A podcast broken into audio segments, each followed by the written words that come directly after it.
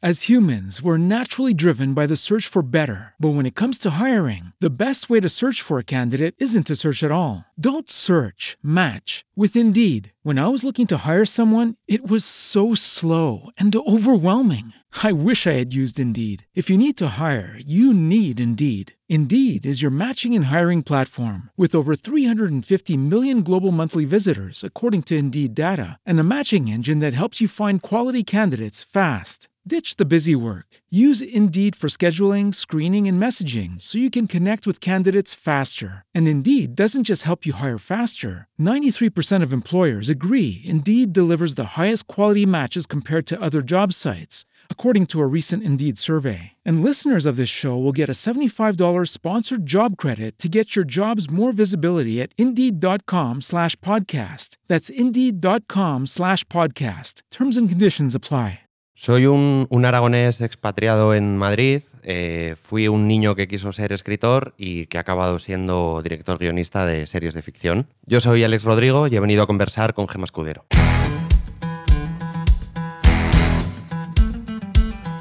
Conversar, un podcast de Gema Escudero. Muchísimas gracias por venir, Ale, y por las facilidades, que ahora es muy complicado acceder a este tipo de cosas y aún así pues, pues te has prestado muy bien. ¿Cómo estás? Pues bien, bien, justo encajando esto que estoy esta semanica por Madrid, que justo estamos, bueno, cerrando la pospo de la Casa de Papel y, y bueno, y lo típico que te propones como este verano lo menos que pueda pisar Madrid y al final pues al final te vas liando, te vas liando y, y, y estoy, Y aquí está. estamos por aquí bastante, sí. Vale, eh, para los que no te conozcan, uno de los directores de La Casa de Papel, El Enmarcadero Villaví, eh, luego también creador y director de tus propias series El Partido y El Último Show. ¿Qué te quedaría por hacer? Oye, por hacer, pues, joder, lo tengo, creo que lo tengo bastante claro, que, que sería eh, un, un disco mío. Lo que pasa, porque el, eh, la música ha sido muy importante en mi vida también profesional durante... Bueno, yo cuando llegué, es verdad que eh, tocaba el saxo, tocaba en varias bandas, entonces me puse a componer como, eh, digamos, las canciones de, de, mis cortos, de mis primeras webseries y demás. Y me salió antes, digamos, un curro remunerado estable por esa vía que por la de escribir y dirigir.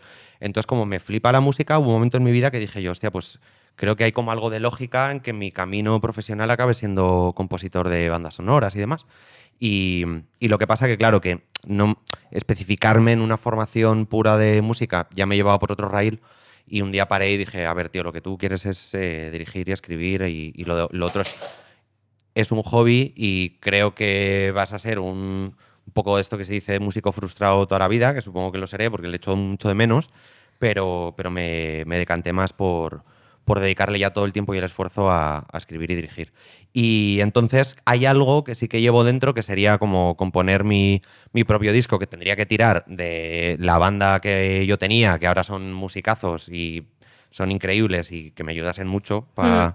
pa cubrir todas mis carencias como, como compositor, pero me gustaría mucho hacer un disco. Bueno, nunca es tarde.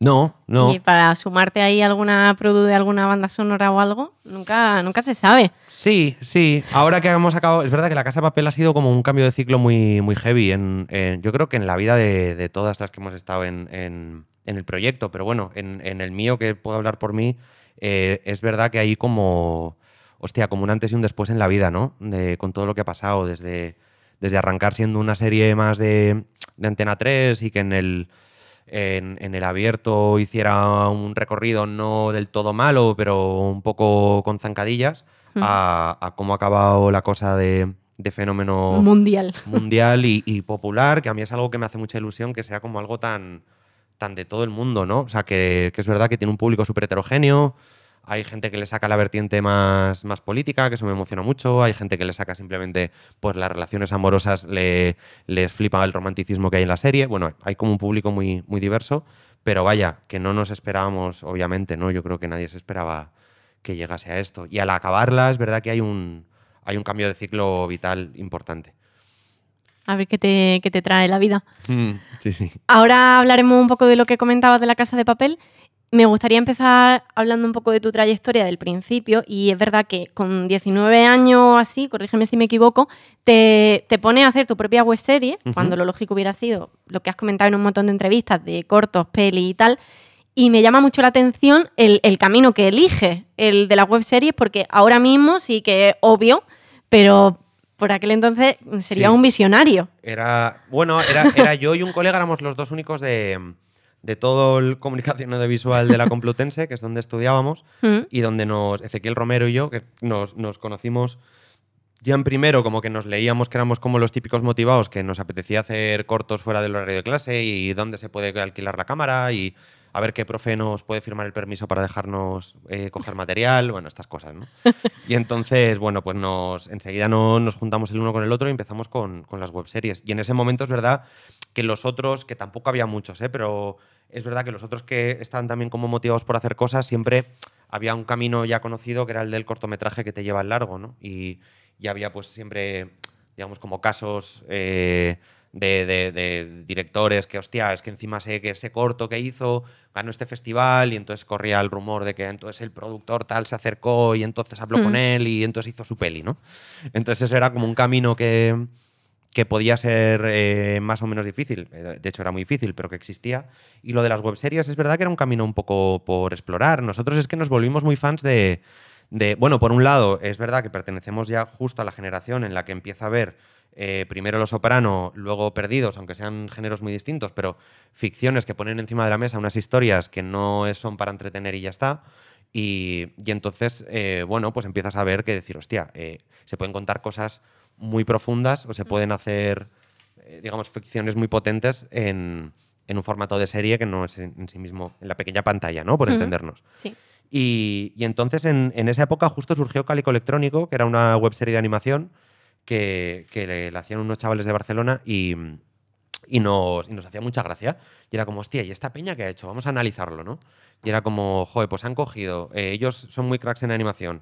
eh, ellos, mientras curran en sus cosas de publi, encargos y tal, pues se han hecho una miniserie que son, creo que eran como tres minutos, cuatro minutos el capítulo, era súper cortito han pillado un servidor de, de vídeo de internet, porque en ese momento ni siquiera YouTube era popular, estaban haciendo, pero no, era, no lo entendías como lo que es hoy.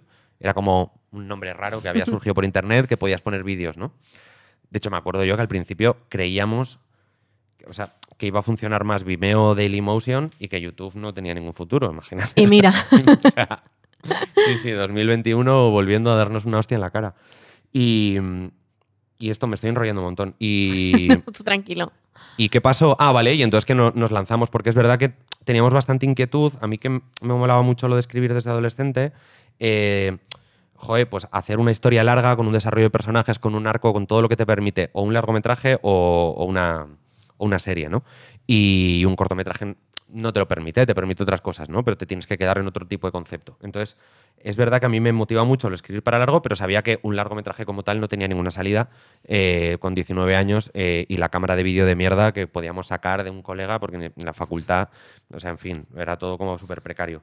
Entonces dijimos, ¿y si grabamos nuestra historia, aunque sea cutrecillamente, pero bueno, intentando que sean personajes curiosos y carismáticos y demás, y les damos una historia chula detrás y lo colgamos en internet, que eso no, no, requiere ni inversión en distribución ni cosas grandes, y entonces hicimos la primera webserie y la colgamos en internet y de ahí, pues bueno, en su momento era un poco una locura y una rara avis y estábamos, de hecho, éramos como de carne y hueso, éramos como cuatro webseries. eh, había unos valencianos que se llaman Lo que surja, que hacían una webserie LGTBI, Mm. en plan rollo, una apuesta como ba- bastante curiosa y, y creo que me parece que les funcionó bastante guay. Eh, luego estaba Malviviendo en Sevilla, estábamos nosotros haciendo esto en Madrid y, y había alguno más, pero que éramos muy poquitos. Y de ahí, bueno, pues empieza a, ver- a moverse un poquito la rueda, empieza a haber festivales y luego poco a poco las series de ficción, pues lo que está pasando en Estados Unidos empieza a pasar en, en España. Entonces empiezan a llegar pues propuestas que quieren trascender un poco a pues de esto, ¿no? Al puro entretenimiento de cubrir un hueco en, en la parrilla y demás. Que es lo interesante. Y eso es. Y poco a poco, pues hasta hoy. Hablaremos luego que, que decías de- del arco del personaje, que te resulta más, más interesante trabajar la serie porque se puede trabajar y ahondar muchísimo más en los personajes y, y en la trama en general. Y, y bueno, con respecto a tus proyectos, me gustaría empezar hablando del partido, porque, porque es algo totalmente tuyo y me parece que la forma en la que surge y en la que nace eh, les puede interesar al oyente, ya que algo como bastante tangible, algo muy mm, factible que, que pase y, y- y bueno, cuéntanos un poco. Sí, pues el partido, fíjate, realmente la idea se me fue cuajando en la cabeza. El partido básicamente, hostia, ahora no, no, no lo sabría pichear como en, como en la época. Pero bueno, o sea, podría resumir, eh, podría hablar de la sinopsis como que al final es eh, eh, hablar de cómo, digamos, un cuñado bastante inepto en, en aptitudes políticas y, comunicativas es utilizado por un partido eh, como para, para limpiar de corrupción la propia estructura y al final el mecanismo hace que se empiece a convertir en popular y el propio partido no le puede parar, ¿no? Y entonces acaba siendo una comedia bastante disparada de cómo el máximo cuñado que pueda surgir del Españistán profundo eh, acaba siendo el líder de un partido que tiene opciones a gobernar. Y todo esto tejido como por un asesor, que era Manuel Burke, que le, que le va configurando, digamos, como esta, esta, esta- este tipo de personaje muy extremo, que es polémico, pero a la vez, por ser polémico, es muy popular, ¿no? Eh, entonces el partido surge porque yo eh, me iba con, con otro cómico que venía del Caiga quien caiga, que se llama Antonio Castelo, y que entonces hizo un portal que, que se llamaba Papanatos, que hacía comedia eh, en internet, y entonces hizo una parte como de ficciones. eh, y entonces, bueno, pues eh, yo me colé ahí, pues de, de realizador, de, de las ficciones que hacíamos y tal con marcas. Y entonces él tuvo, desarrolló un proyecto que era como hacer una especie de caiga quien caiga más moderno para Yahoo, bueno, una movida que era como durante un año y medio o casi dos, nos pegamos todas las semanas, un día a la semana nos íbamos a un evento político y él intentaba rascar preguntas de coña al, al político de turno, ¿no? Desde el presidente del gobierno a, no sé, eh, a Monedero cuando estaba surgiendo Podemos, ¿no? O sea, como cada semana guay. era, sí, era una cosa distinta. Entonces iba con él y grababa y montaba, básicamente. Eh, Sí que hubo un momento ya que me, que me preguntaba, hostia, ¿qué- qué- ¿por qué atacamos esta semana? Íbamos viendo un poco y luego él tenía todo el talento de reportero, dicharachero, gamberro, ¿no? Y yo grababa y montaba. Pero después de un año y medio viendo a cada semana a un político intentando salir de bretes por, por un reportero cabrón que hacía como preguntas incómodas, ¿no? Em, claro, me, me empezó a obsesionar mucho todo lo que tiene que ver con la comunicación política. Y de hecho, los distintos perfiles que hay dentro de la política, eh, cómo se desenvuelven con una cámara y un micrófono y cuánto hay de personaje impostado cuando, cuando hay un micrófono, ¿no? Y cómo son capaces de sostener, pues claro, o sea, eh, de negar la mayor y sostener como postulados ridículos a, a- a límites inexplorados simplemente por el hecho de no enfrentarse a la verdad muchas veces, ¿no? Entonces todo lo que es la construcción del discurso en la comunicación política me, me empezó a interesar y a la vez, como soy un poco payaset y tal, es verdad que desde la comedia me parecía como un vehículo interesante para reflexionar sobre esto. Todo esto es la intro de cómo surge. Ahora, la movida es en el No Todo Film Fest, Sí. que era un, un- Es, es. es eh, un claro, lo que pasa es que las webseries las han quitado, me parece. Sí, sí. Entonces, claro, el festival de cortos pu- puede que de los más populares que hay en España, ¿no? Que es el No, el no Todo, en su momento hizo una, una, una versión para, para webseries, para pilotos de webseries. Entonces, eh, yo una noche de, de insomnio, que es verdad que últimamente me salen, o sea, bueno, de toda la vida me salen con muchas ideas de insomnio, y eh, escribí de una tacada el piloto, que en, en el no todo pues hace falta un metraje muy cortito de tres minutos y medio y tal. Entonces hicimos, reunía pues a Peña que conocía y un casting súper rápido y entonces grabamos un piloto, ganamos el no todo, entonces nos pusieron pasta para que no llegaba tampoco a, a dar para sueldos como tal, eh, nos dio como para producir eh, con lo mínimo una temporada. De esta temporada se hace eco a tres media, y entonces a través de su web lanza Fluxer y eh, nos compran la primera temporada y nos producen la segunda. Y aquí ya, bueno, pues de una forma un poquito precaria, pero sí que ya empezamos todos a, a vivir de hacer ficción, digamos, ¿no? Y, y esto fue un poco como se cuajó el partido. La segunda temporada la hicimos con, con A3 Media y, y luego, bueno, pues yo tuve un poco la suerte que entre eso y conocer al director de foto de Vis a Vis, eh, cuando necesitaban un director, pues yo ya era un poquillo de la casa estando ahí en A3 Media. Miguel y yo ya habíamos hecho un corto juntos, se cuaja un poco ahí las cosas y, y me cuelo como director de Vis a Vis y de ahí La Casa de Papel y ya todo. Te escucho decir lo de me cuelo y quiero preguntarte, porque los actores, eh, para entrar en una serie tenemos que hacer un casting, o, o 20, pero ¿qué tiene que hacer un director o cómo, cómo, cómo, se, cómo confían en ti para meterte en vis a vis como director de un capítulo? Pues a ver, en este caso lo que ocurría es que yo había hecho un cortometraje con Miguel Moedo, que es director de foto? fotografía, y en la segunda temporada de Vis a Vis necesitaban un cuarto director. Habían sido cuatro en la primera, en la tercera arrancaron con tres y necesitaban un cuarto. Entonces aquí se, hay como una conjunción de, de, muchos factores, ¿no? Por un lado, el conocer yo a Miguel de antes y decir, hostia, yo conozco a un chaval que es muy joven, pero que yo qué sé, ¿no? Que nos hemos relacionado y confío en él, ¿no? Por otro lado, que los propios productores Alex Pina, Jesús Colmenar y, la gente de A3 Media eh, veían buena idea no, no meter, porque en ese momento estaba un poquito transicionando la ficción, ¿no? De la ficción más en abierto a un tipo de ficción que vis a vis es en abierto, pero ya tiene como estas cositas de la ficción actual, ¿no? En cuanto a realización, construcción de personajes, eh, no límites morales, oscuridad, en, si hace falta, eh, tanto fotográfica como moral, un montón de cosas. Y, y entonces ellos creen que es buena idea no no incorporar a, un realizador de series de toda la vida, sino buscar, digamos, sangre fresca entre, entre gente joven. Claro, en ese momento yo también era que era un poco, les escribí un mail de estos que me releí cinco veces, o sea, yo qué sé, si lo escribía a las 4 de la tarde, hasta las 10 no lo mandé del releer, eh, borrar esta frase, creo que me he pasado, la vuelvo a poner, no, me he quedado corto aquí, la vuelvo a poner, no, me he pasado, ¿no? Y bueno, y vendiéndome, vendiéndome y, poniéndoles un poco que, pues que yo en ese momento era el, director de web series con más palmares de España, pues con Entre Libres, que era la que había hecho antes, que ganó un mogollón de festivales internacionales, y el partido que también ganó un mogollón de festivales internacionales. Entonces, pues, pues me vendí un poquillo y luego tuve dos entrevistas presenciales, una con Pina, una con Jesús Colmenar, y, dijeron que sí, me, y funcionamos muy bien juntos, y luego curramos en la Casa Papel y hemos seguido currando juntos. Qué bien. En la mayoría de, series, en las que, de proyectos en los que comparte la dirección, me resulta muy curioso la forma en la que trabajáis, cómo repartís los capítulos, de qué manera te llaman a ti para X capítulo y al otro, cómo, cómo, es todo ese proceso. Pues mira, es cierto que en Vancouver se trabaja desde un concepto muy del, también de la confianza y de haber currado previamente y demás date cuenta que, que, una serie, sobre todo ahora mismo La Casa de Papel ya a nivel de, a nivel de tono, creo que camina sola, pero en el, en el origen de cualquier serie creo que hay una clave que es eh, echar muchísimas horas de la preproducción en hablar entre los directores. Referencias, tono. Eh, he pensado que esta secuencia, aunque todavía no la haya rodado, la quiero hacer como por aquí, me he cogido estas referencias Fíjate en los brutos de lo que rodea ayer, porque aquí creo que este actor tiene una faceta que no habíamos hablado y es esta, y creo que molaría explorarla.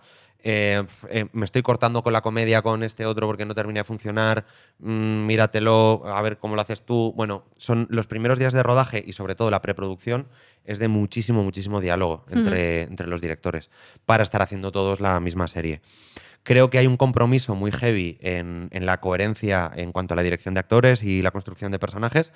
Y luego hay un campo un poquito más donde puedes, mm, eh, digamos, distanciarte de, esa coherencia en, lo que tiene que ver con la realización y los planos, porque ahí eh, yo considero que el, el espectador eh, si está envuelto en, la trama y está envuelto en, en, el guion y en los personajes, digamos que todo el artificio formal no es consciente de él. Otra cosa es que sí que eh, con una, secuencia bien encuadrada, bien musicalizada de terror, generas más terror que si lo haces mal, o generas más comedia o menos comedia, o más drama o menos drama.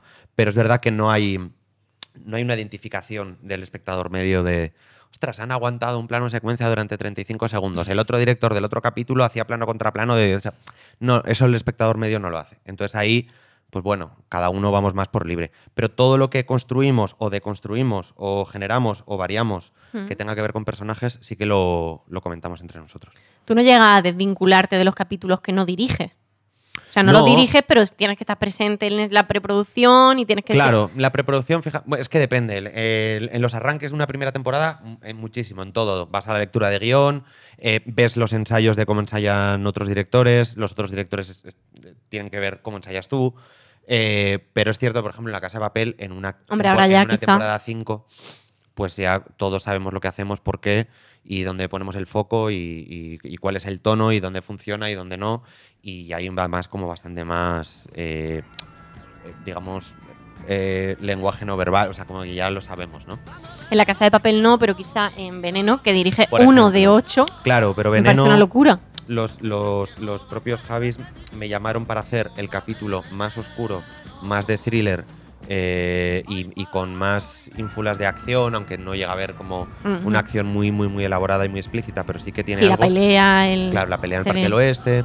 Pues todo eso, pues ese capítulo me. Igual que el capítulo 3, que es un capítulo muchísimo más intimista, eh, eligen a Miquel Rueda por el tipo de filmografía que tiene Miquel, eh, que, que él tiene toda una filmografía basada en eh, películas de poquitos personajes con temática LGTBI, como mm, muy delicado de, di- de diálogos y, y yo venía más del thriller, pues bueno, ellos mismos nos cogen por, por, por donde vamos fuertes y, y nos proponen capítulos donde creen que nosotros podemos darle valor. ¿no? Ujú. ¿Y ahora qué?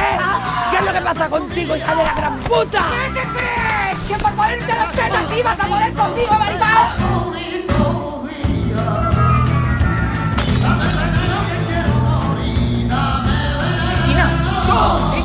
Con ella? ¿Qué haces con esta? ¿Qué haces con ella?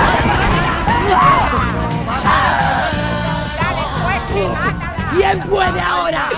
¿Quién? ¡Dilo!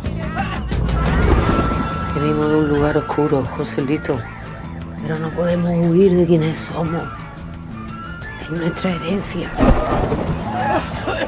Pero podemos elegir utilizar nuestro dolor para hacer daño.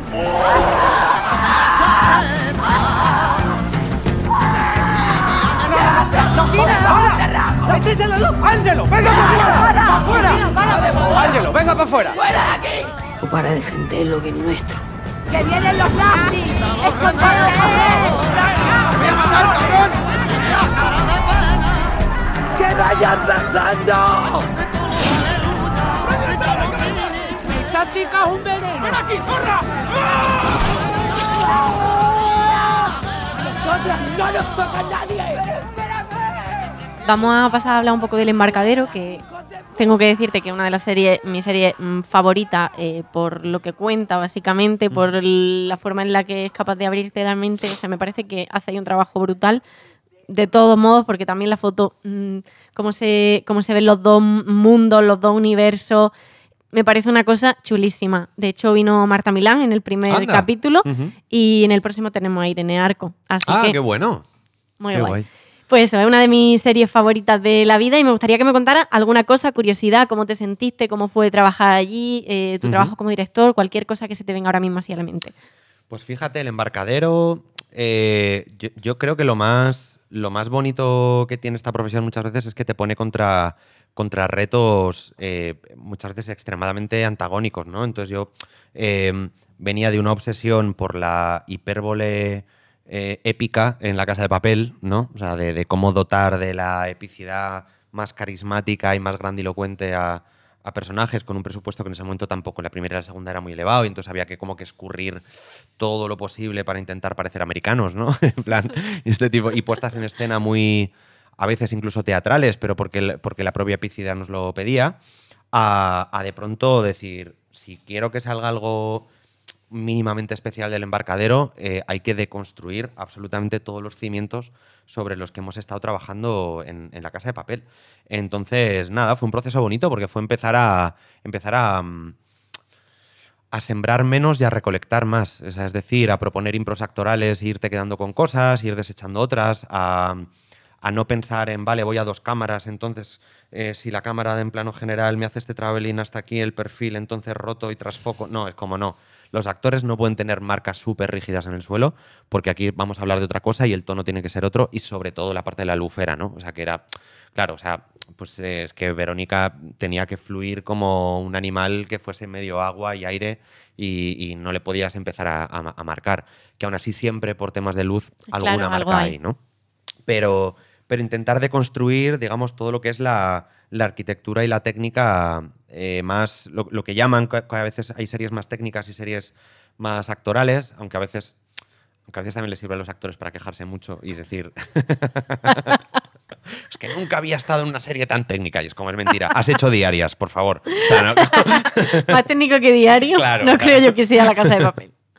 Pero bueno, pero, eh, pero sí que es verdad que el- en, en el embarcadero tratábamos de que, de que no nos comiese, eh, digamos, la seguridad o sí, o la seguridad o la zona de confort en la que veníamos de la casa de papel. Yo esto además lo hablaba mucho con Jesús y con Jesús Colmenar nos dábamos todo el rato referencias como de cine indie, de hostia, tío, métete en Filmil, mírate esta, ya verás tal, no sé qué. Y, y- y nos dábamos pues desde referencias más, más actuales tipo Nunes, protagonizada por, por Laia Costa, es increíble a nivel interpretación cómo, cómo consigue esto, ¿no? De olvidarte de decir, eh, no están actuando, ¿no? O sea, es esa magia que consigue el cine indie muchas veces. Y, y bueno, y había un poco reto de eso. Había secuencias en las que no podía ser y había otras en las que sí que probábamos con, con mucha impro actoral y con, un- y con unos operadores de cámara que iban buscando. ¿no? En vez de hacer que el actor llegara al lugar que el encuadre pedía, el encuadre iba buscando lo que el actor iba haciendo, ¿no? Y era un poco una, un giro de 180 grados en, en plantear. Y claro, la zona de confort era la otra, en la casa de papel, ¿no? Entonces Claro. era, era un reto mayúsculo. Pero fíjate que yo creo que en este, en este formato y en este tipo de series, cuando te queda una secuencia redonda, creo que la disfrutas mucho más. Sí. Es un trabajo también más en equipo, de- del equipo técnico más pendiente, de los actores, Mm. de los actores dejándose llevar, pero sin olvidarse de la marca, quizá. Eh, creo que es un trabajo Total. más total. compacto. También tú como director tienes que, que trabajarte a nivel, a nivel egos, que, que claro que tu función también es otra. O sea, no es una movida de pum, pisa el, el set el director, todo el mundo se calla y el director explica, vamos a arrancar, el personaje aparece por aquí, en el momento en el que se gira haremos un traveling de 180 grados, tenemos que llegar hasta aquí con un 35 milímetros después. Entonces es como ch, todo el mundo callado, que actúen los actores. Les, les observas y ya hablas con los operadores y dices, mira, tú ponte un 29, tú ponte un 50, Ujú. vamos a jugarlo por aquí. Y eso, bueno, es, es otro, es otro tipo de dirección, claro. ¿Cuál prefieres? Es que me quedo con las dos. Yo ojalá encuentre el proyecto en el que pueda hacer el extremo de la casa de papel por un lado y el extremo, ya no del embarcadero, sino más extremo, o sea, un, un buen Ken Loach o un buen Nunes eh, en la misma serie. Sería Ojalá, mi sueño. sí. seguro que sí lo encuentras. Hablabas de, de la casa de, de papel al principio, cuando, cuando decías lo de que no funcionaba en abierto, luego llega Netflix, se convierte en fenómeno mundial, locura total, y ahora hablaba del ego del director. ¿Cómo has llevado tú este fenómeno y esta cosa? Pues, em, pues fíjate, yo afortunadamente no, no se me reconoce por la calle, que eso es muy guay porque, uf, hostias, eh, el- creo que en, en los actores de la casa, sobre todo cuando es Es internacional, una locura, ellos ¿no? están más tranquilos en España que fuera, esa es la movida, por lo menos, bueno, pues por aquí eh, hay un fenómeno fan muy importante, pero es que lo de Latinoamérica es, o sea, de, de- claro, de no poder ir a ningún sitio sin gafas de sol y capucha, es que es muy loco. Entonces eh, yo tengo esta suerte de no, de no, de no estar delante de la cámara, claro, entonces hasta que no dice alguien de mis colegas, ah, pues es el director de la casa de papel, pues entonces la gente no empieza a hacer revuelo.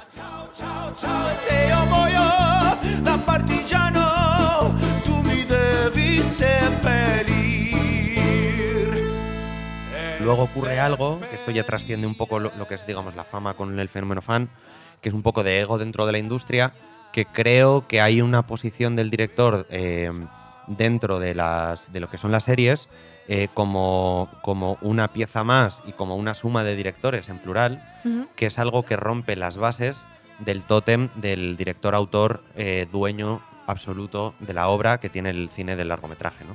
Entonces yo es verdad que es algo que, que me siento muchísimo más cómodo en, en esta forma de currar en equipo y que creo que le ve- venía también muy bien a, a la industria. Espero que la figura del showrunner no sustituya a la del director de cine y se tenga en cuenta que, que al final es un equipo Mm. muy amplio de gente muy creativa, que a veces hay directores que marcan más, directores que marcan menos y, y hay directores que directamente se apoyan en cabezas de departamentos que son talentosísimos y decide, decide luego si sí o si no cada propuesta que le, que le hacen. Y hay otros que, que, bueno, que marcan mucho y otros que marcan mucho algunos departamentos y otros se dejan aconsejar. En, en cualquiera de los casos, eh, creo que el, el- el nuevo perfil que tiene la- el rol del director, eh, tanto en la sociedad como dentro de la industria, Ujú. creo que es más sano que el, que el todopoderoso director, sobre todo de cine europeo, que, que parece que es como de... eh, de- la categoría esta del, del artista incontestable siempre me ha generado como... me ha chirriado un poco. Me ha parecido como bastante elitista a nivel intelectual y bueno, y saca cosas que no, que no creo ni que sean sanas para esas personas que se suben al trono. Qué bonito lo que cuenta. Está guay, es verdad. Eh, ¿Has sentido alguna vez presión por no estar a la altura, por no... Todo el rato. Todo que el se ha creado un fenómeno y una locura que es como... Y ahora el final. Sí, sí, sí. El final, que como todos los finales, habrá gente aplaudiendo y llorando de emoción y gente que diga me ha decepcionado, pues como, es que da igual. Es O sea, como el todo. El camino que elijas, a algunos les gustará y a otros les decepcionará, y eso lo sabemos. Aún así, yo creo que el final es un finalaco, ¿eh? O sea, sinceramente creo. No es porque le haya dirigido yo, pronto- de pero pronto- oye... De pronto, un, Está ale- bastante bien. un alegato en contra del ego y a continuación. bueno, pero, pero en serio, creo, creo que el. O sea, creo que todo, eh, todo el jugo eh, a nivel dramaturgia, narrativa, psicología que tenían los personajes se exprime de una forma para elevarlos ya a la enésima potencia, los conflictos. Se, creo que se, se juega una epicidad emocional. eh, vamos, suprema. O sea, creo que. otra cosa es que digas, hostia, pues no me convence por aquí o por allá, pero creo que el, digamos, como la. en términos llanos, el subidonaco que supone la quinta temporada en cuanto a conflictos y en cuanto a. incluso en cuanto a, a calidad visual, yo creo es, es, es muy heavy y es muy guay. Y. Y eh, dicho esto, me Nada, ya está, o sea, dada por contestada la pregunta. Ya está, ¿no? Eh, otra de las cosas que me gusta del embarcadero es que es como que, yo no sé vosotros si lo teníais tan claro, pero a nosotros los espectadores nos llegó que eran dos temporadas y dos temporadas. Y estaba terminado, cerrado, zanjado. Y era como, estoy viendo la segunda sabiendo que se acaba. Total. Quizá totalmente lo opuesto que ha pasado con la casa de papel. Sí. ¿No te parece? Porque hay a mucha gente que le parece, y si no te hago la pregunta, a lo mejor los oyentes me matan. ¿No te parece como que se ha alargado un poco en el tiempo? ¿Tenéis vosotros esa sensación también? Sí, ¿O estáis con- creo, mi- fíjate, creo, yo no tengo la sensación de que, mm, de que sobren temporadas o que sobren capítulos, pero sí que tengo la sensación de que eh, esta quinta temporada, que además viene en dos partes, eh, con el COVID y con las dificultades técnicas, porque cuando la veáis ya os haréis una idea, que suponen el número de jornadas de rodaje son mucho más que el- temporadas anteriores, el nivel de complejidad técnica es mucho mayor que temporadas anteriores, sumado al, al mundo COVID, es verdad que ha habido muchísimo tiempo entre la cuarta y la quinta. Esa es un poco la putada, que ojalá hubiera sido menos, pero es que ha, ha sido imposible. No, no, no. O sea, yo me refería más a- al que hay gente que ya, bueno, que como esto, pues millones de opiniones, cada uno tiene la suya, como culos, vamos. Eh, que tengo un amigo, perdón, Como no, culos, no ha ¿eh? quedado claro. Como Iñaki dice, Las opiniones son como los culos. Todo el mundo tiene uno. Ah, estoy pensaba diciendo que horrible. Cada, persona tenía una opinión sobre el culo perfecto, distinta.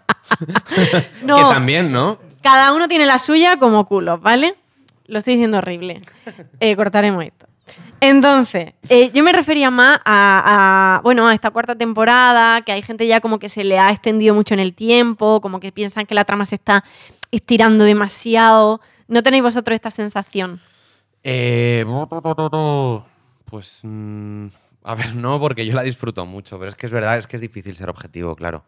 Eh, sí que creo que, el- que lo que hemos intentado también es como transitar por lugares distintos, ¿no? Mientras la tercera temporada ha sido como una, una explosión con, con exteriores y con situaciones muy límite físicas, en plan, eh, desde el profesor eh, teniendo que huir por un bosque, huyendo de los drones y en una ambulancia.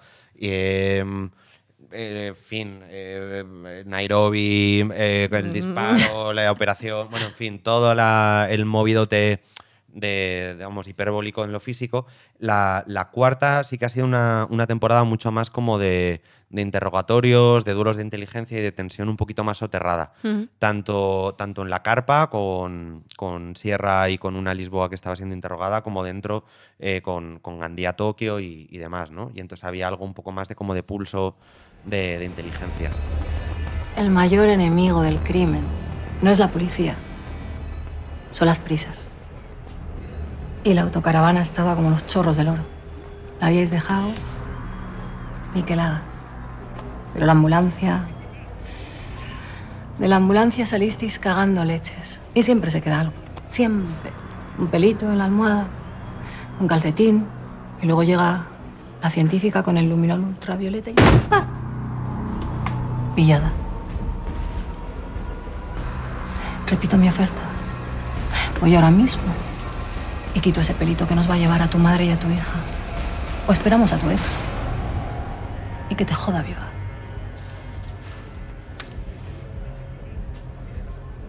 No tienes nada. Y me estás amenazando con un... A lo mejor encontramos algo.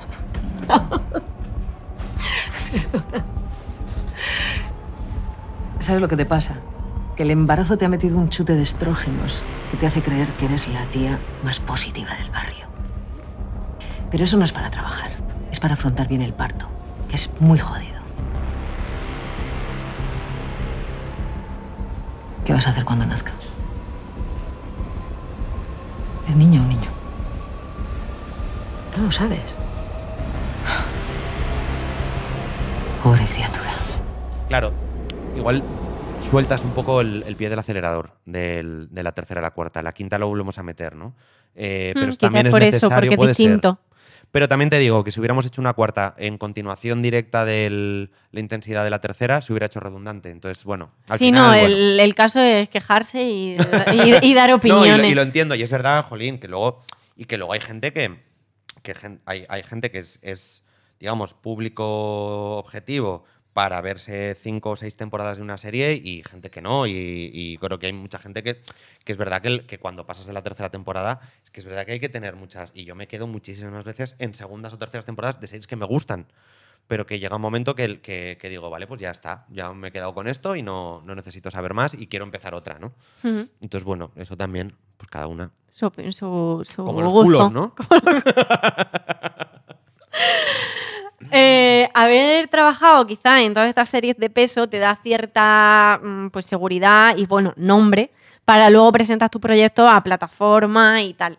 Me gustaría que contaras un poco el proceso de cómo es. Tú tienes una idea, la llevas a X plataforma, te financian el proceso, no te lo financian, luego se decide cómo es.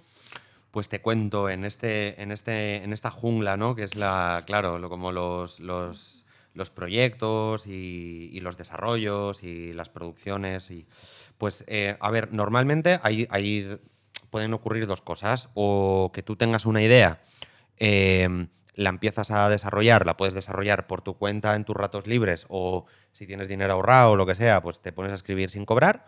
Y cuando tienes algo un poquito más firme, ya lo empiezas a presentar, puedes presentar o a productoras o a plataformas. Claro, las plataformas son más inaccesibles, pero directamente es la, la- la- la gente que te va a financiar. eh, y las productoras, bueno, pues es gente que muchas veces lo que te acercas es con una idea un poquito menos trabajada para que te financien ese desarrollo que luego ya se presenta a una plataforma. Y teniendo el compromiso de que si esa serie se hace, se hará con esa, con esa productora, ¿no? Em, y otras veces, eh, en vez de ser tu idea que mueves, por ejemplo, tú, yo tuve una idea en el confinamiento, en los momentos de los insomnios, Ujú. y entonces yo, claro, yo tengo la suerte también que tengo unos representantes, entonces les, yo les voy peloteando las cosas y bueno, según les van sonando o no, sé que pueden ser más o menos demandadas. O sea, eso no quiere decir que sea mejor o peor serie. Sino claro. que, bue- bueno, le ven o no le ven, eh, digamos, los, los factores comerciales para, para poder colocarla en, en plataformas, ¿no? Entonces, yo con ellos eh, ahora han formado, digamos, como una especie de productora de desarrollos que se llama Spotlight. Eh, se han aliado con, con una productora americana y entonces ellos ponen, digamos, lo que llaman el talento y los otros ponen la financiación. Entonces hacen desarrollos de, claro, solamente desarrollos de, de ficciones y de largos para que luego se puedan ser eh, financiados y producidos, ¿no? Entonces, yo con ellos les voy peloteando cosas. Cuando veo que algo les suena bien, lo empezamos a trabajar un poco más. Y, y, por ejemplo, pues una, pues, eh, una de ellas la he estado desarrollando eh, con una plataforma que directamente compró la idea y paga por desarrollar. Y entonces tú desarrollas una Biblia con personajes, tramas, sinopsis por capítulos, em, tratamiento visual, referencias visuales y demás. Y un capítulo 1. Y eso te lo pagan. Sin compromiso de que se vaya a rodar. Bueno, de hecho es que ahora mismo no hay compromiso de que se vaya a rodar real hasta el día que tienes el pie puesto en el plató y estás dándole al rec. O sea, porque es verdad que en los proyectos hay muchísima, muchísima demanda y muchísima, muchísima oferta. Hay muchísima gente moviendo proyectos. Entonces es verdad que han llegado muchas plataformas y parece que es como, hostia, pues ahora es el momento de mayor oportunidad, pero es verdad que hay muchísimos, muchísimos proyectos moviéndose también. Entonces hay, hay como mucha competencia en ese sentido y entonces las plataformas a veces pues están más indecisas o, o bueno, Mm. o te quieren agarrar y te dicen sí, pero todavía sin el compromiso total, ¿no? Entonces, bueno, ahí hasta que no estás rodando no, no puedes decir sí o sí esta serie se hace, ¿no? Y, y entonces, bueno, pues te- el desarrollo que consiste en la escritura y llega un momento en el que ya dan luz verde y te pones a preproducir, a hacer casting, a llamar a técnicos y a montar un poco todo el, el jaleo para producir. Genial. Supongo que así es como consigue hacer el último, el último show. El último show. Y, y bueno, está, está dirigida y creada por ti para Aragón Televisión. Pero luego más tarde te la compra HBO. ¿Cuál es la diferencia entre haber trabajado para una producción, en principio para Televisión de Aragón, y eh, luego trabajar con una productora del nivel de mm, Vancouver? Ujú. Pues, joder, pues todo es distinto y todo es igual. Eh, a ver, todo es distinto en torno a eh, las cosas que tú puedes pedir y, claro, y los medios con los que vas a contar. Eh, todo es igual porque tú te metes en el set con, con un equipo artístico que, que está, le tienes que tener motivado y, y- y está como al quite de mil dudas y cuestiones y matices de- interpretativas y tú montas la puesta en escena con ellos y les transmites y te comunicas y diriges actoralmente igual porque eres la misma persona, entre otras cosas, y, y porque es verdad que es tu forma de currar. Y, y un equipo técnico que igualmente está muy motivado y, y le tienes que tener también motivado, que es tu responsabilidad y, y una serie de cosas. Pero, por ejemplo, eh, yo lo bueno que tenía en el último show es que siendo creador, guionista y director, pues controlaba que todo lo que escribíamos, entre otros dos guionistas y yo, eh, era factible de rodar porque yo sabía el presupuesto a priori y entonces escribía sabiendo todos los límites que tenía el campo, digamos, ¿no? Eh, si, si hubiéramos ido como equipos distintos o si hubiera empezado a escribir sin saber qué presupuesto eh, había finalmente o, o con gente que no sabe traducir a presupuesto, pues hubiera- podría haber sido un caos. Claro. Porque el presupuesto en una tele autonómica es ínfimo, claro. O sea, una, una serie ya de por sí es lo más caro que van a hacer en muchos años. Ujú. Y no te exagero si te digo que era el. a ver, 20 veces menos que el de la casa de papel. Claro. Entonces, bueno, pues tienes que ser consciente de eso. Vale. Y luego lo de HBO pues fue un golazo que surgió que no nos lo esperábamos nadie, pero que bueno. Oye, mira, bienvenido. y ahí está. En varias de, las de las series que has dirigido, haces cameo. Ah, sí. ¿Esto te gusta la interpretación? ¿Te atreverías No. con algo más? No, eh, me gusta eh, aprender a dirigir actores siendo dirigido. Entonces, eh, esto es algo que a mí siempre me ha obsesionado de, de, de- de- de verles, de saber cómo les estoy favoreciendo, cómo les estoy dificultando a veces la, la ejecución de una secuencia. Entonces, hay veces que igual como director tienes muy claras unas palabras, pero en realidad comunicarlas de esa forma no es lo más adecuado. Depende un montón de las personas y, eh, que están interpretando, ¿no? Pero sí que eh, cuando, o sea, cuando una marca es simplemente un trámite, una marca de cámara, ¿no? En el suelo. Sí. Y, y la puedes eh, surfear bien y cuando te está jodiendo la vida, ¿no? O sea, hay como una serie de cosas que, que si yo experimento en mis carnes, pues eh, aprendo para luego dirigir mejor. Entonces me gusta hacer eso. De hecho, la secuencia que tenía un poco más de peso, que era la del último show con, con Álvaro Morte, que yo hacía de su representante, pues claro, la dirigió el otro director de, de la serie. Y entonces yo, siendo dirigido, pues también iba viendo, hostia, esto que me ha dicho me viene muy bien. Uy, esto que me, me ha dicho, me acabo de hacer un lío, ¿no? Y entonces, bueno, pues yo también aprendo. Muy interesante. Yo con amigas directoras siempre lo he comentado que las- se nota muchísimo el director que ha interpretado y sabe lo que te está diciendo y cómo te está hablando y, y eso, cómo te pide que te acerque a la marca o cómo te pide X, porque, porque ha estado ahí. Y se nota muchísimo y te da, te suma calidad como director, yo estoy segura. Aparte de que lo haces bastante bien, está bien. Oye, gracias. Soy muy cobarde, hago de mí mismo siempre. Bueno, pero, Pero bueno, oye, hay actores, Hay actores incluso que, lo hacen, o sea sí, que... sí. Eso también es verdad. Tanto en Veneno como en el último show has trabajado con actores, vamos a pasar un poco más a la parte de interpretación y ya vamos cerrando. Eh, tanto en Veneno como en el último show has trabajado con actores no profesionales.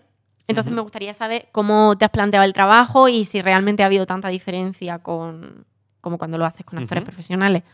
Pues, pues fíjate, a la hora de. A mí, como me. a- cuando llegamos al ensayo, me mola haber hablado mucho del personaje previamente. Todo ese curro es igual. Y luego, una vez que estás eh, currando en set, bueno, básicamente es. em, ten en cuenta que ellos no, a priori, no tienen por qué leer dónde está la, mar- dónde está la cámara. Entonces, aparte de que tienes que hacer marcas obviamente muy sencillas y no puedes decir eh, aquí hay una marca y que él lo vea, sino si te estás parando aquí, ¿por qué? Incluso a veces cambiar un poquito el texto para que su, justo su texto tenga de pronto un- una alteración para que le haga pararse, ¿no?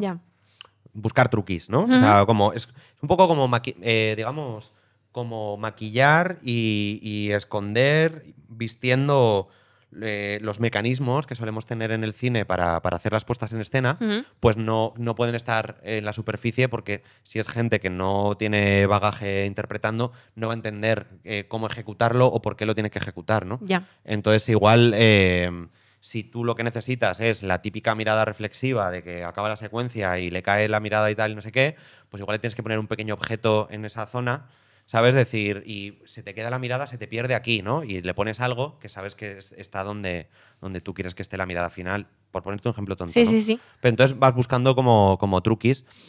Y luego está ya lo de, lo de mm, trabajar con niños, que esto además aprendí mucho en el embarcadero con, con Luna Fulgencio, que es A increíble. veces hay, hay personas que se cansan un montón, ¿sabes? ¿Se cansan de qué? Pues se cansan, se cansan de pasear, de, de la puesta de sol, hasta de respirar se cansan. Y entonces, pues, pues se quedan muy cansaditos de todo. A lo mejor eso es lo que le pasó a papá. Pues se podría haber ido a la cama, ¿no? Sí, cariño. Papá se tenía que haber ido a la cama. Pero mira, a mí no me pasa. Y a ti tampoco. ¿A que no? No. A nosotras no nos pasa. Aunque corramos mucho, aunque el día sea largo, nosotras no nos cansamos. Y sonreímos. A los problemas les sonreímos. Abre esa sonrisa. ¿Cómo le sonríes tú? Así. Así que no te preocupes, ¿vale, mi amor? Porque yo voy a estar para ti siempre.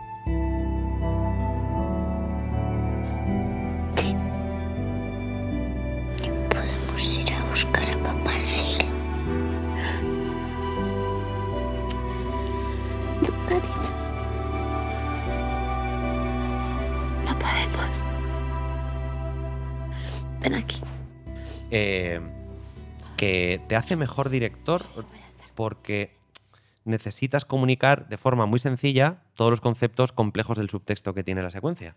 Entonces, de pronto, yo a veces lo que aprendí en el embarcadero es decir, a veces me viene bien imaginarme que hay un niño en el set para primero explicarlo, cómo se lo explicaría a un niño, y desde esa sencillez luego ya construyamos todos los matices. Pero a veces te pierdes y encima, si, si tú eres un poco intensito y te juntas con otro intensito intensita, ya, eh, ¿sabes? Llega, llega un punto que De estás en- claro, no, no, pero esta es, claro, esto es recoger eh, la energía, ¿no? es como el niño, ¿no? Que mira al horizonte y claro, y, y llora porque, ¿no? Es como ese llanto, no voy a llorar, ¿eh? Pero por dentro, y es como, a ver, a ver, a ver, a ver, vamos a explicar. La secuencia va de que llegas y te decepcionas porque no está el regalo que esperabas. Ya, ¿sabes? En plan, a partir de ahí eh, ya, Ya. construiremos matices. Mm. Pero bueno, en la dirección a, a niños y niñas viene muy bien porque tú mismo verbalizas en voz alta los conceptos más sencillos, que al final es donde si eso no está, nada funciona. Y si eso está, ya de por sí va a funcionar.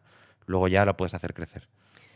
¿Dirías que la interpretación es una de las cosas que más te gustan a la hora de dirigir? Sí, sí, sí, sí, sí. ¿Cómo es tu trabajo con los actores? Pues depende, depende mucho del proyecto, pero, pero a mí me gusta... eh, o sea, nosotros, por ejemplo, llevamos una dinámica en, en la Casa de Papel eh, que es a primera hora eh, marcar la- la- más o menos las acciones y dónde van a estar los actores y sus movimientos en general para que se empiece a iluminar y durante todo el tiempo de iluminación yo estoy ensayando con, con actores. Entonces, a mí me gusta primero poner unas bases como muy de en líneas generales de por dónde va la secuencia, eh, ir muy a incluso a, a- a- a manual puro de, de guion y de, de dramatúrgico de objetivo, conflicto, arco, ¿no? O sea, en plan rollo estas tres cositas. Vamos a decir dos frases de cada una de las tres, de cada una de las tres. Y una vez que tienes eso claro y ya lo, lo empiezas a poner un poco en, eh, a levantar con, con italianas y demás, eh, soy, a mí me suele gustar mucho preguntar de, decir cómo sientes cuando estás ¿no? en esta zona del texto, porque, porque creo que estás pasando por la ira demasiado pronto, ¿sabes? En plan, y, a, Ujú. y a partir de ahí trabajar, cómo, cómo podemos retrasar esta ira, ¿no? O sea, te- y analizar, hay algo que tiene el, el- el idioma, el castellano en concreto, pero cualquiera en el que interpretes, que es que hay mogollón de claves que la tienes en la semántica del texto. Si ya lo quieres jugar a favor o lo quieres jugar al contrapunto, ¿eh? Pero muchas veces, a veces estamos un poquito contaminados como por, por habernos hecho una imagen de un personaje, tanto actores como directores, como actores, o sea, como directores, perdón. Y entonces, tú como tú quieres llevar a tu personaje a ese punto, no estás leyendo bien el texto, ¿sabes? Entonces, a veces mola mucho parar, frenar y decir, vale, sí, eh, grandilocuencia, eh, crisis, tarara, todo esto, vale. Pero vamos a leer sin intención, ¿no? En plan rollo de semánticamente, ¿qué quiere decir esta frase? Y a veces mola mucho ir, ir dando pasitos atrás para desde ahí pillar otro impulso o incluso otro, otro camino. Y, y ya te digo que a mí me mola arrancar con una italiana desde la mayor sencillez posible. Incluso, no sé si conoces, hay una técnica que es eh, reducir todas las emociones a tres, que es alegría, tristeza, ira, ¿no? Sí. Entonces me mola muchas veces cuando de pronto hay un pastiche de, de ensayo, porque cada uno quiere lucirse muchísimo en determinado momento y hay un choque y el foco de la secuencia está totalmente desenfocada. Mola eh, bajar a tierra, ir por separado con cada uno de los personajes y hacer un repaso de si estamos en alegría, en tristeza o en ira. Y a partir de ahí luego ya construir muy poco a poco. Qué guay. ¿Cómo, ¿Cómo dirías que te relacionas con la música? Porque he leído que a veces te relacionas con los actores a través de la música. ¿Cómo es esto? Pues eh, hay, hay secuencias y estados de ánimo. em, hay muchas veces que funciona muy bien, eh, bueno, pues técnicas de, de tirar de recuerdos, de situaciones reales. Eh, y hay otras veces que a mí me gusta un poco caminar por esa ambigüedad que te genera, digamos, el, el lenguaje no verbal, no escrito, o sea, el, el- lenguaje de la música, que al final, la música instrumental, que al final estamos hablando de, de notas, ¿no? O sea, es como el pintor que se relaciona a través de colores. Eh, creo que la música te, te hipoteca menos y te esclaviza menos, ¿no? Eh, que muchas veces la dirección con palabras. Ujú. Entonces, hay, hay sensaciones, yo muchas veces lo usaba en el embarcadero con, con Alejandra, con, en momentos en los que por un lado está el enamoramiento inconsciente con Verónica y por otro lado está todavía el duelo con Oscar, eh, que se mezclan desde celos, desde amor, desde eh, autoculpa. eh, es decir, si nos ponemos a enumerar todo esto con palabras, igual es más guapo buscar, ¿no? De pronto una melodía que te vaya acompañando con notas y, y te lleve como por lugares que no tengas que estar racionalmente. Entonces, eh, me gusta con, determinados actores o actrices a los que le mola romper un poco la racionalidad. Pedro Alonso funciona muy bien en este sentido, eh, Nayo Nirri funciona muy bien. em, pues hablar a través de la música.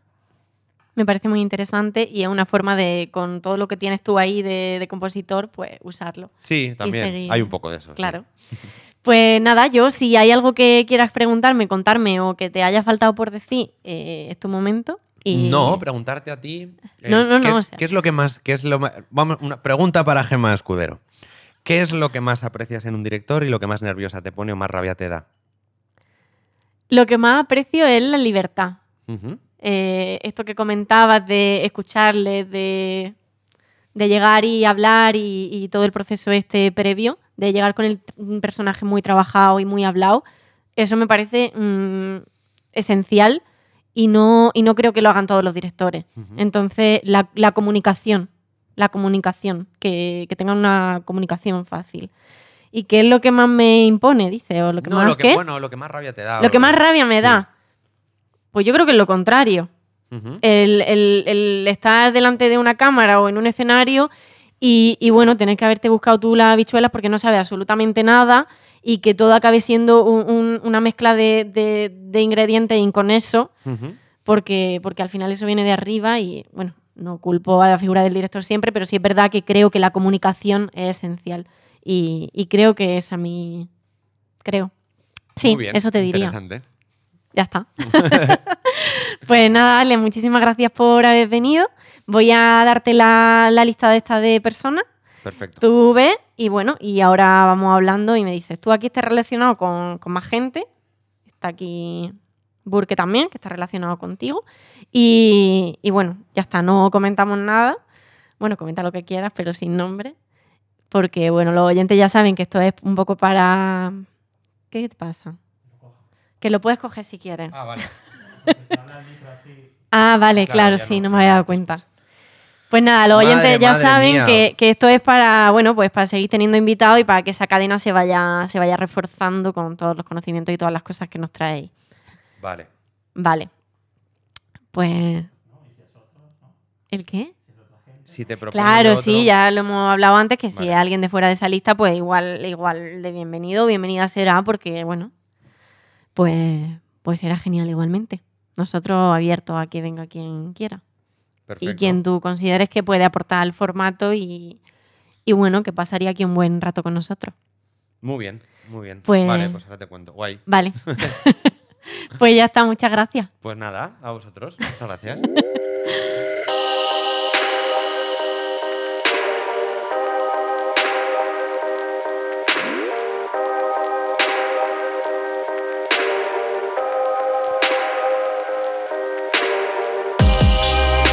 Alex Rodrigo, muchas, pero que muchas gracias por tener los pies en la tierra y ser tú.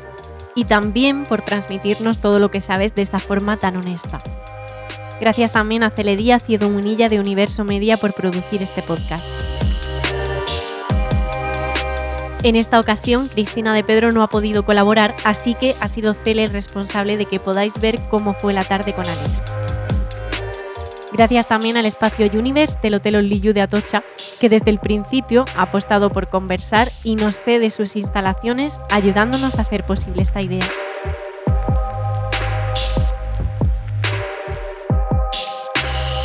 Y gracias a ti, que decides darle al play en Spotify, Podimo, Apple Podcast, Google Podcast, Evox, gemaescudero.com o donde sea que escuches podcast.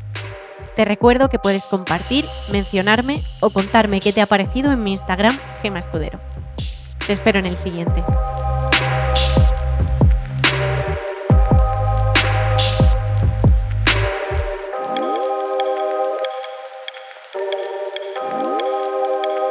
Conversar, un podcast de Gema Escudero producido por Universo Media.